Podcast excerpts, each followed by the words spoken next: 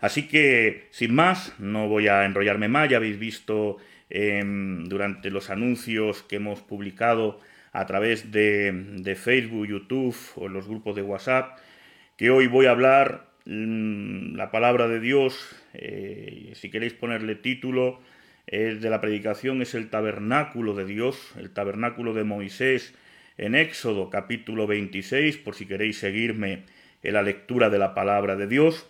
No voy a enfocarme en el interior del tabernáculo, esto da para mucho la simbología que allí había, sino que voy a tratar de explicar la estructura que Dios diseñó para su tabernáculo. Y a, raíz de ese mensaje, pues vamos a ver qué es lo que Dios nos quiere hablar, ¿vale? Así que, como digo, capítulo 26 de Éxodo, vamos a leer la palabra del Señor, capítulo 26, os dejo ahí cinco segundos, y vamos a leer del verso 15 en adelante.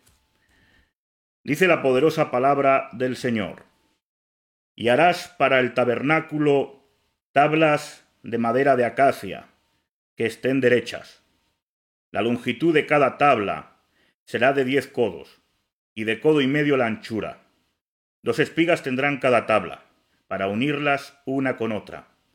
Así hará todas las tablas del tabernáculo. Hará pues las tablas del tabernáculo, veinte tablas al lado del mediodía al sur, y harás cuarenta basas de plata debajo de las veinte tablas. Dos basas debajo de una tabla para sus dos espigas, y dos basas debajo de otra tabla para sus dos espigas y al otro lado del tabernáculo, al lado del norte, veinte tablas, y sus cuarenta basas de plata, dos basas debajo de una tabla, y dos basas debajo de otra, de otra tabla. Y para el lado posterior del tabernáculo al occidente, harás seis tablas.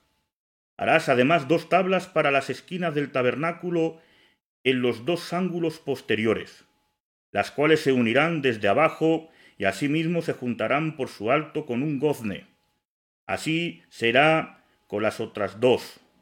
Serán para las dos esquinas, de suerte que serán ocho tablas, con sus basas de plata, dieciséis basas, dos basas debajo de una tabla y dos basas debajo de otra, de otra tabla.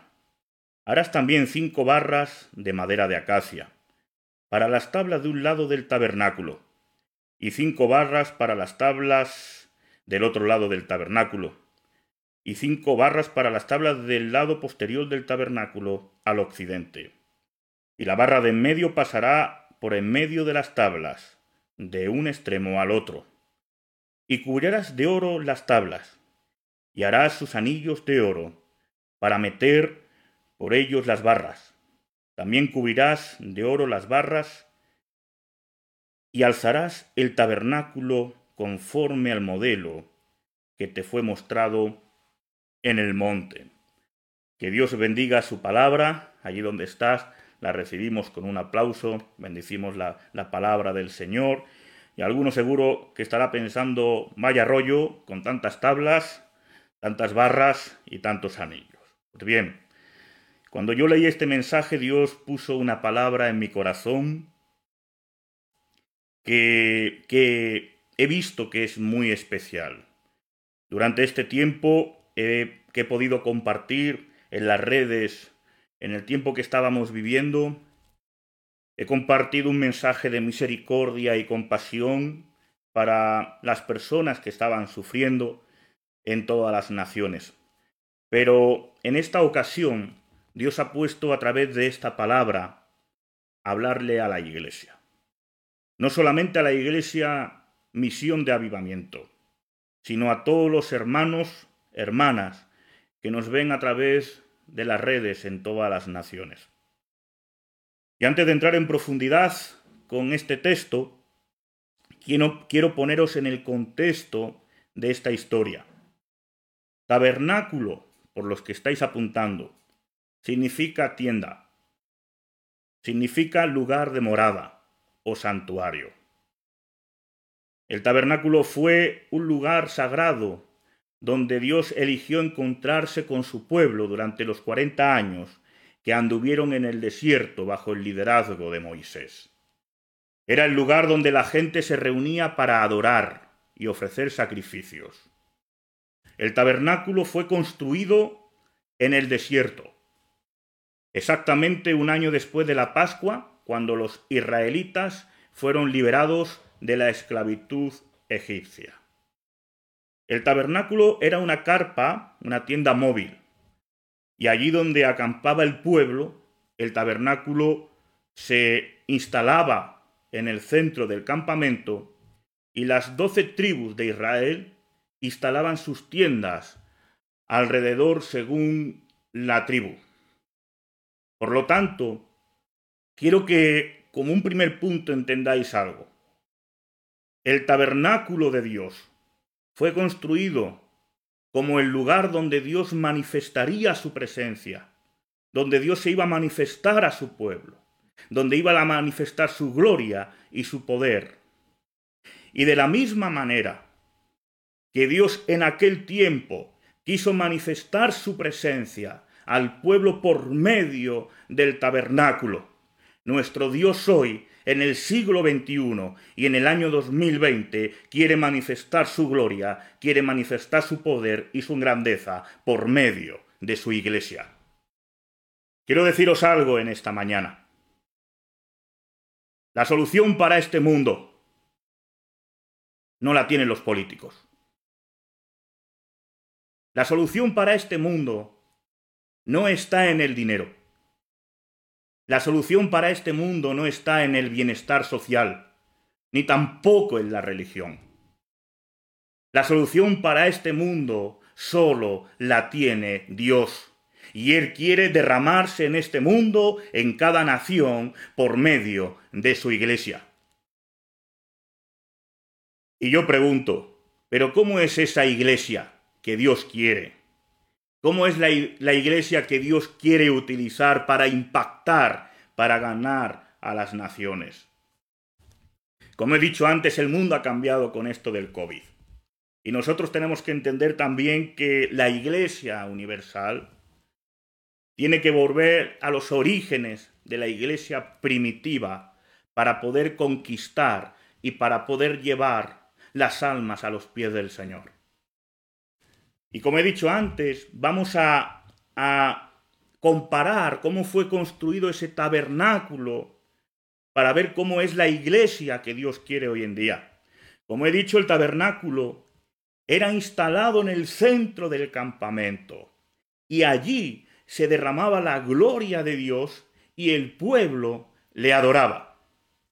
Si nosotros, iglesia, si nosotros como iglesia Queremos que Dios derrame de su gloria, que derrame de su poder y de su presencia en este mundo, en nuestros hogares, en nuestras familias, en nuestras vidas. Quiero que escuches bien en esta mañana. Dios tiene que ser el centro de nuestra adoración. Dios tiene que ser el motivo de nuestro respirar. Él tiene que morar en el centro de nuestros hogares. Él tiene que estar instalado en el centro de nuestra familia, de nuestro matrimonio, de nuestras vidas. Y aunque pasemos por tormentas, aunque vengan contra nosotros huracanes, aunque un ejército de enemigos furiosos se levanten en contra, si Dios está en el centro, su presencia estará con nosotros. Dios tiene que estar en el centro como el tabernáculo estaba en el centro del pueblo. Bendecido sea el nombre de Dios. He dicho que el tabernáculo era una tienda móvil. Allí donde se trasladaba el pueblo, desmontaban el, tabernáculo y donde iban lo volvían a montar. Ellos, donde iban, llevaban la presencia de Dios. Y la iglesia hoy en día está llamada a llevar, como dijo Jesús en la gran comisión, la presencia de Dios en todo lugar. Por eso tengo hoy que decirte, hijo e hija de Dios, que allí donde tú vayas, tienes la responsabilidad de llevar la presencia de Dios. La iglesia de Cristo no ha sido llamada para estar quieta. La iglesia del Señor no ha sido llamada para no hacer nada. Nosotros hemos sido llamados para ser portadores de la luz. No hemos sido llamados para encerrarnos en un templo una vez a la semana. La iglesia ha sido llamada para ser portadora allí donde vayamos de la gloria, del poder, del amor y de la gracia de Dios para que este mundo conozca la grandeza del Dios verdadero. La presencia de Dios no se puede encasillar. La presencia de Dios no es exclusiva. La presencia de Dios como iglesia tenemos la responsabilidad de llevarla allí donde vayamos. Y vamos a seguir con el tabernáculo. Vamos a ver cómo Dios formó este tabernáculo y cómo quiere dar forma a su iglesia. Hemos leído en el versículo 15 que Dios le dice a Moisés que tiene que hacer tablas de acacia que estén derechas. Y eso implicaba una tarea difícil. Las tablas no la encontraba Moisés por ahí por el camino tiradas.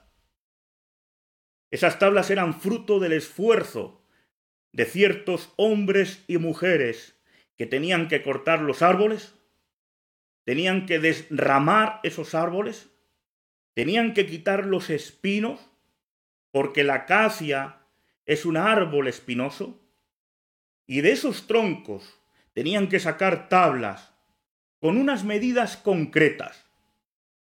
No valía tabla de cualquier medida. Y dice la palabra del Señor que tenían que estar derechas. La iglesia de Dios tiene que ser una iglesia que se esfuerza, que trabaja.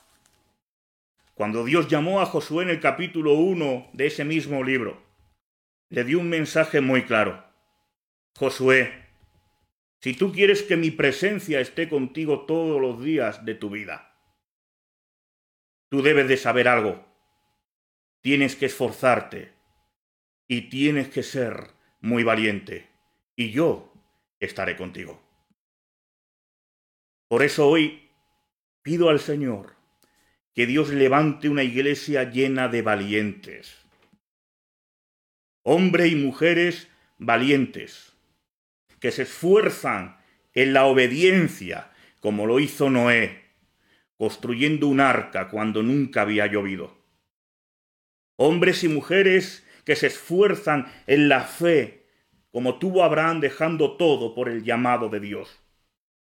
Que Dios levante una iglesia que se esfuerza en la oración, como lo hizo Esther, intercediendo por su pueblo. Una iglesia que se esfuerza en escudriñar la palabra, de Dios, como hacía el rey David, que llegó a decir, lámpara a mis pies es tu palabra, lumbrera a mi camino. Una iglesia que se esfuerza en el amor, como lo hizo Ruth con su suegra Noemí. Una iglesia que se esfuerza en la unidad. Que Dios levante guerreros y guerreras, valientes, para arrebatar las almas esclavizadas por las artimañas del enemigo. Ese es nuestro llamado como iglesia. Una iglesia que se esfuerza y que es valiente. Y como dice el texto, que esas tablas de acacia tenían que estar derechas. Familia de la fe. No se puede formar parte del cuerpo de Dios de cualquier manera. No se puede formar parte del cuerpo de Cristo de cualquier forma. No se puede formar parte del pueblo de Dios con cualquier medida. Dios quiere una iglesia que viva en santidad y en rectitud. Tablas derechas. Y hay ocasiones que en nuestra vida hay cosas que se van torciendo. A veces en nuestra vida se toman inclinaciones que no son acordes a lo que Dios quiere. Y tenemos que entender la importancia de mantener nuestra santidad, nuestra rectitud. La palabra de Dios dice que sin santidad, Hebreos 12, 14, nadie verá a Dios. En armonía con las bienaventuranzas del Señor en Mateo 5, 8, dice que los de limpio corazón, ellos verán a Dios. En estos últimos tiempos que estamos viviendo, porque quiero que sepas algo, Cristo viene. Cristo vuelve por su iglesia. Es importante que hoy, allí donde estás, des el paso. Arrepiéntete de tus pecados. Arrepiéntete de tus iniquidades. Si hay algo que se ha torcido en tu vida, pide perdón. Estamos a tiempo, hermanos. Estamos a tiempo, hermanas. Porque es importante que hoy formes parte de esa iglesia pura, de esa iglesia sin mancha que Jesucristo viene a buscar. Amén. Dios por medio de Moisés indicó que las tablas del tabernáculo debían tener unas medidas concretas. No valía cualquier medida. Y Dios por medio de su palabra nos ha dejado la medida que debemos alcanzar como iglesia. En Efesios 4:13 dice la palabra del Señor que nosotros debemos trabajar y esforzarnos hasta que todos lleguemos a la unidad de la fe y del conocimiento del Hijo de Dios, a un varón perfecto. Y aquí viene la medida, a la medida de la estatura de la plenitud de Cristo. Esta es la medida que la iglesia tiene que dar. Esa es la medida que nosotros tenemos que alcanzar. Así que hoy tengo este mensaje también para ti. No te conformes a vivir con una medida pequeña. No te conformes con vivir con una medida mediocre. No te conformes a vivir con una medida escasa. Levántate, iglesia, y alcanza los propósitos, las promesas y las bendiciones que son inmensas que Dios tiene para ti.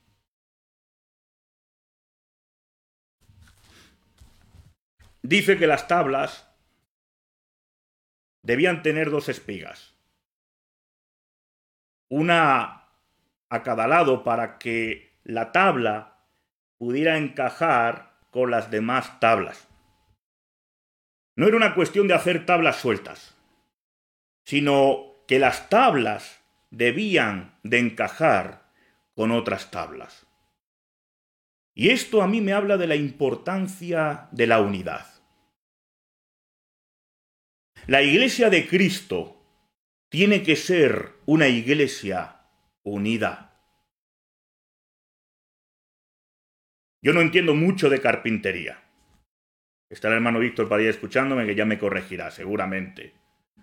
Pero a la tabla cuando hay que meterle la espiga, hay que hacerle una ranura, hay que hacerle una, una muesca que puede llegar a molestar a la tabla, que le puede doler pero es algo que la tabla tiene que sufrir en sí para poder encajar con las otras tablas.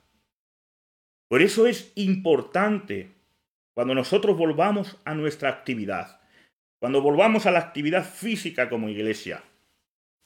Es importante que entendamos que Dios no nos ha hecho individuos sueltos para hacer lo que bien nos parece o queramos. Dios ha establecido que trabajemos juntos en unidad. Y puede ser que Dios empiece a tratar con nuestro corazón, con nuestro carácter, con nuestra personalidad, hasta el punto que ese trato puede llegar a molestar, a incomodar, a doler. Porque parece ser que la mejor manera de funcionar es sin, estar sujeto a nadie, sin rendir cuentas a nadie, haciendo lo que bien creemos o pensamos. Y es verdad que el trabajar en unidad con otras personas a veces trae fricción y surgen roces. Pero también Dios esto lo quiere utilizar para trabajar en nuestros corazones, para trabajar en nuestras vidas. Por eso es importante que dejemos a Dios que trabaje las áreas que más nos duele y que nos escuece. Hay áreas de nosotros que nos, que nos son molestas. Pero Dios quiere intervenir. Dios quiere llegar a ellas para tratar y sanar. Si no hay unidad, iglesia, no hay solidez. Porque una casa dividida no prevalece. Pero si hay unidad, la presencia de Dios se derrama en el tabernáculo. Si hay unidad, la presencia de Dios se derrama en la iglesia. La unidad no es algo que se consigue haciendo muchos eventos. La unidad no es algo que se consigue haciendo muchas actividades. La unidad es espiritual. La unidad sale del corazón. Y si tenemos un corazón sano, trabajaremos en unidad. Pero si no tenemos un corazón sano y no dejamos que Dios trate con nuestro corazón, con nuestro interior, difícilmente vamos a conseguir trabajar en unidad. Yo me imagino en aquel tiempo, cuando Moisés, o cuando Dios mandó a Moisés hacer este trabajo, al no haber máquinas y hacer el trabajo a mano, yo me imagino que las espigas de una tabla no eran iguales a las espigas de otra tabla. Por lo tanto, las tablas debían estar numeradas para que después no hubiese problemas de encaje. Y es verdad que dentro del pueblo de Dios hay personas que no encajan con otras. ¿Es verdad? Quizás hay personas que por la forma de pensar, que por su forma de hablar, que por su forma de moverse no encajan con otras personas. Y a veces esto trae fricción, trae contienda, trae rivalidad. Bien, vale. Pero a lo mejor no tienes que encajar con todos. Porque lo que realmente es importante es que tú encajes en un lugar del cuerpo de Cristo. Hay personas que encajan con todo el mundo. Son como comodines. Allí donde le pongas, encajan. En todos los sitios. Con todas las personas. Amén. Eso significa que tienen una buena espiga. Pero igual hay otros que no tenemos una, una espiga buena, que está un poco retorcida. Y a lo mejor no encajamos en todos los sitios. Pero seguro que Dios tiene un lugar concreto en su cuerpo, en su iglesia para ti. Todos tenemos lugar en la iglesia. Todos tenemos lugar en el cuerpo de Cristo. Todos. Cuando el profeta Ezequiel, movido por Dios, fue llevado al, a un valle de huesos y profetizó sobre ellos, dice la palabra de Dios que cada hueso se juntó con su hueso. No cogió la mano y se juntó al cuello, ¿te imaginas? no. Dice que el pie se juntó con el tobillo el tobillo con la tibia y el peroné, con la rodilla, con el fémur y así sucesivamente. Cada hueso se juntó con su hueso. Y esto implica orden. El cuerpo de Cristo es un cuerpo ordenado. Y dentro de ese cuerpo, tú tienes un lugar. El problema es cuando nosotros como iglesia queremos ocupar el lugar que no nos corresponde.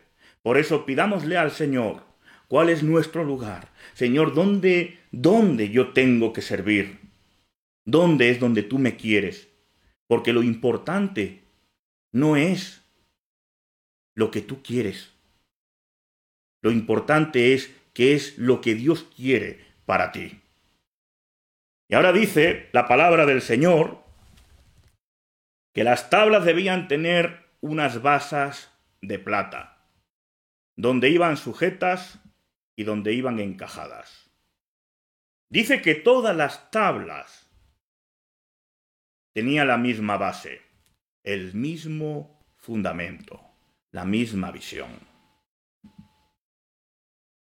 Y esto es importante que entendamos, que lo más importante como pueblo de Dios no es alcanzar un ministerio. Es importante que entendamos que lo más importante no es tener grandes dones o predicar en un púlpito. Esto es importante. Si Dios te lo da, gloria a Dios. Siempre gloria a Dios. Pero lo que realmente es importante, lo que no debemos olvidar, es el fundamento. ¿Dónde edificamos? ¿Dónde edificamos nuestros hogares? ¿Dónde se está edificando nuestras vidas? ¿Dónde está edificándose nuestro matrimonio? El fundamento tiene un nombre y es Jesucristo. No hay otro nombre dado a los hombres donde puedan ser salvos. No lo hay. Jesucristo es el camino, la verdad y la vida. La iglesia que prospera, la iglesia que crece, la iglesia que se fortalece, la iglesia que va de victoria en victoria es la iglesia que tiene como fundamento a Jesucristo, el Hijo de Dios. Todo movimiento, toda iglesia, todo hombre o mujer que no tenga a Jesús como fundamento caerá. Como en los tiempos de Daniel cuando tuvo aquella visión de esa estatua que tenía una cabeza de oro, los hombros de oro y otra parte del cuerpo era de plata y otra de bronce, y dice que los pies eran en parte de hierro y en parte de barro. Y Daniel hablando al rey Nabucodonosor le dice, esto significa que tu reinado será en parte fuerte y en parte frágil, porque el fundamento es débil. Qué importante es que entendamos que como iglesia tenemos que tener un mismo fundamento, una misma visión. Todas las tablas del tabernáculo tenían la misma base, el mismo fundamento, y ahí se derramaba la presencia del Señor. Amén. Gloria a Dios. Aleluya. Bien, dice el versículo 23. Harás además dos tablas para las esquinas del tabernáculo, en los dos ángulos posteriores, las cuales se unirán desde abajo y asimismo se juntarán por su alto con un gozne. Así será con las otras dos. Serán para las dos esquinas. Miren, aparte de las tablas normales por las que estaba formado el tabernáculo, dice que en las dos esquinas debía de haber dos tablas diferentes, especiales. Estas tablas no solamente estaban unidas con las otras tablas con las espigas, sino dice que también estas tablas tenían un gozne una especie de bisagra, con el fin de que estas tablas pudieran girarse y dar la forma cuadrada que tenía el tabernáculo. De no ser por estas tablas, el tabernáculo no tendría forma. Y estas tablas especiales tenían la posibilidad, tenían la capacidad de ser flexibles, tenían la capacidad de girar. Y es importante que entendamos que la Iglesia no caiga en el error del legalismo religioso. Cuando uno se vuelve religioso, se vuelve rígido. Y hoy en día este mundo necesita una iglesia que tenga la capacidad, la posibilidad de ser flexible. Flexible ante los problemas de los demás. Flexibles ante las necesidades de los demás. Una iglesia que no mire lo suyo, sino que tenga la capacidad de considerar a otros que están a nuestro lado, la flexibilidad de considerar otras formas. Y estas tablas tenían esta capacidad, la capacidad de ser flexibles para dar forma al tabernáculo que Dios quería. Por eso en esta mañana, que Dios levante una iglesia de hombres y mujeres así. Hombres y mujeres que en su vida espiritual viven de tal manera que no pierden la frescura del Espíritu Santo, que tienen la capacidad de ser flexibles, considerando a otros, porque si no, porque vamos a perder esa frescura. Si nosotros perdemos la frescura, corremos el riesgo de volvernos tan rígidos, si nosotros perdemos la sensibilidad del Espíritu Santo, Dios quiere levantar una iglesia sensible al Espíritu Santo. Si nosotros perdemos esa frescura, si nosotros perdemos esa sensibilidad a la voz de Dios, nos volvemos tan rígidos que solo vamos a considerar lo nuestro, a valorar lo nuestro, y lo único que importa es lo nuestro. Cuando miramos a Jesús y su ministerio, pregunto, ¿tú crees que él necesitaba doce hombres a su alrededor para cumplir su misión? ¿Lo crees? Jesús nos enseñó un modelo precioso, un modelo que también nuestro pastor nos enseña y es el de trabajar en equipo. El de considerar a otros hermanos, dando lugar a otros hermanos, dando oportunidad a hombres simples, pecadores, para formar su iglesia. La rigidez, la rigidez religiosa lo que hace es que andemos buscando el fallo en los demás para juzgar. Pero un hombre o una mujer llena del Espíritu Santo tiene la flexibilidad que Jesús tenía y tiene con nosotros, que por cierto, también somos pecadores. Que Dios nos ayude a como esas tablas, flexibles, diferentes, especiales, para dar forma al tabernáculo, a la iglesia del Señor. Dice el verso 26, harás también cinco barras de madera de acacia para las tablas de un lado del tabernáculo, y cinco barras para las tablas del otro lado del tabernáculo, y cinco barras para las tablas del lado posterior del tabernáculo al occidente y la barra de en medio pasará por en medio de las tablas, de un extremo a otro. Dice que estas barras iban introducidas por unos anillos que las tablas llevaban. Y la función de estas barras en el tabernáculo era dar más estabilidad, más consistencia, más fuerza, más poder. Hacía que ese tabernáculo fuera más poderoso, más fuerte y más resistente. Y la iglesia del Señor, la iglesia de Cristo, está llamada a traer estabilidad a este mundo.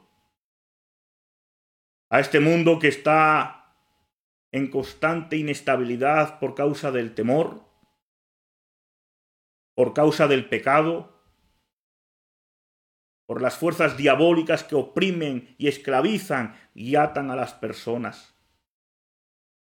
La Iglesia de Dios está llamada a levantarse con más fuerza, con más poder, resistiendo los dardos y ataques del enemigo, con el fin de que la gloria de Dios alcance hasta la última alma de este mundo, y donde todos caigamos, pero todos, de rodillas, los que están en los cielos, los que están en la tierra y los que están debajo de la tierra, y levantemos nuestras manos para decirle a nuestro Señor, a nuestro Señor Jesucristo, tú eres el Rey de Reyes y Señor de Señores. La iglesia tiene que ser fuerte, consistente. La mejor manera de dar estabilidad esas barras pueden representar el amor. Mira, tú, tú puedes pasar por la situación que sea en tu hogar, en tu matrimonio, en tu familia. Podéis pasar por escasez. Podéis pasar por cualquier dificultad económica, crisis. Pero si hay amor, el amor puede con todo. Y la iglesia de Cristo tiene que derrochar amor tiene que derrochar paz. No podemos dar la sensación de que estamos fracturados, porque eso no es una iglesia consistente. No podemos dar la sensación de que estamos divididos. Lo tengo que decir así. Sumidos en peleas doctrinales, en criticar lo que hacen un movimiento u otro. Hermanos, que Dios nos ayude a que si realmente podamos impactar a este mundo sea porque Dios nos usa para traer amor, paz, gozo y unidad.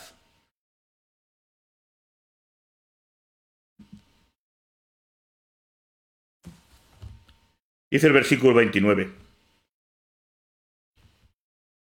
Y cubrirás de oro las tablas y harás sus anillos de oro para meter por ellos las barras y también cubrirás de oro las barras. Este punto me habla de que delante de Dios todos somos iguales. Al mirar las tablas del tabernáculo, vemos que todas son iguales cubiertas por el mismo material, el oro. Quizás detrás de la capa de oro la tabla o las tablas serían diferentes. Cada una tendría su color, cada una tendría su imperfección, cada una tendría su beta, pero al ser cubierta por el oro, todas eran iguales. No había una más importante que otras. Todas tenían el mismo valor. Todas ante Dios eran valiosas de la misma manera. Todas formando el tabernáculo. Todas. Y quiero decirte con este mensaje, allí donde me escuchas, sea la situación que tú vivas, por muy bajo que tú te encuentres hoy, allí donde nadie te comprende, por muy imperfecto que te sientas, que tú eres importante. Eres importante para Dios. Tu esposo, tu esposa, tus hijos, tu familia son importantes para Dios. Eres importante para la obra de Dios. Eres importante como parte del cuerpo de Cristo. Y de la misma manera que el oro hacía que todas las tablas del tabernáculo fueran iguales. La sangre de Cristo nos hace iguales a todos nosotros ante Dios. Hemos sido rociados por el mismo material. Hemos sido comprados por el mismo precio. Todos nosotros tenemos el mismo valor para Dios. Y es la sangre de Cristo que cubre, que limpia todos nuestros pecados, todas nuestras vetas, todas nuestras imperfecciones. La iglesia primitiva, y con esto acabo en esta mañana, en los hechos de los apóstoles son un claro ejemplo de cómo una iglesia llevaba el avivamiento. Cómo llevaban el poder de Dios allí donde iban.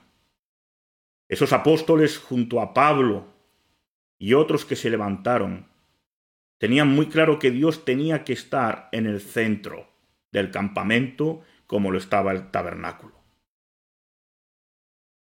Ellos tenían muy claro que allí donde iban tenían que llevar la presencia de Dios como portadores. Eran hombres esforzados y valientes, que vivían en santidad y rectitud, como las tablas del tabernáculo, que no se conformaban con dar cualquier medida, sino que buscaban la excelencia para Dios. Estos hombres marcaban la diferencia. Ellos tenían muy claro cuál era el lugar de cada uno. Y cuando surgía, surgía algún, alguna situación, algún roce, porque la espiga de uno no encajaba con la del otro, como pudo pasar con Pablo y Bernabé. Cada uno buscó su sitio en el cuerpo de Cristo para seguir siendo útil y predicar su palabra. Los apóstoles no tenían dudas. Ellos tenían claro el fundamento, tenían muy clara la visión. Todos tenían la misión, edificaban en la misma base, tenían la misma visión, no tenían fisuras, no tenían grietas. Eran hombres que tenían la frescura del Espíritu Santo. Eran esas tablas flexibles que daban forma a la iglesia. He de admirar la forma de cómo creció esta iglesia. ¿Sabéis cómo creció esta iglesia? Considerando a otros. Pablo no fue exclusivista, no fue religioso. Se gozaba cuando se levantó Bernabé, cuando levantó a Timoteo o cuando levantó a Silas. Flexibilidad, hermanos. Considerémonos los unos a los otros. Era de admirar cómo trabajaban.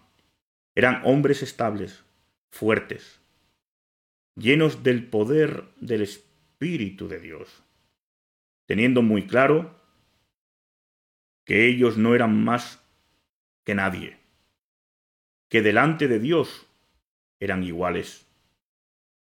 De esta manera vivieron un avivamiento sin precedentes.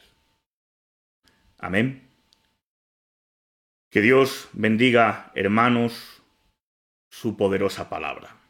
Amén.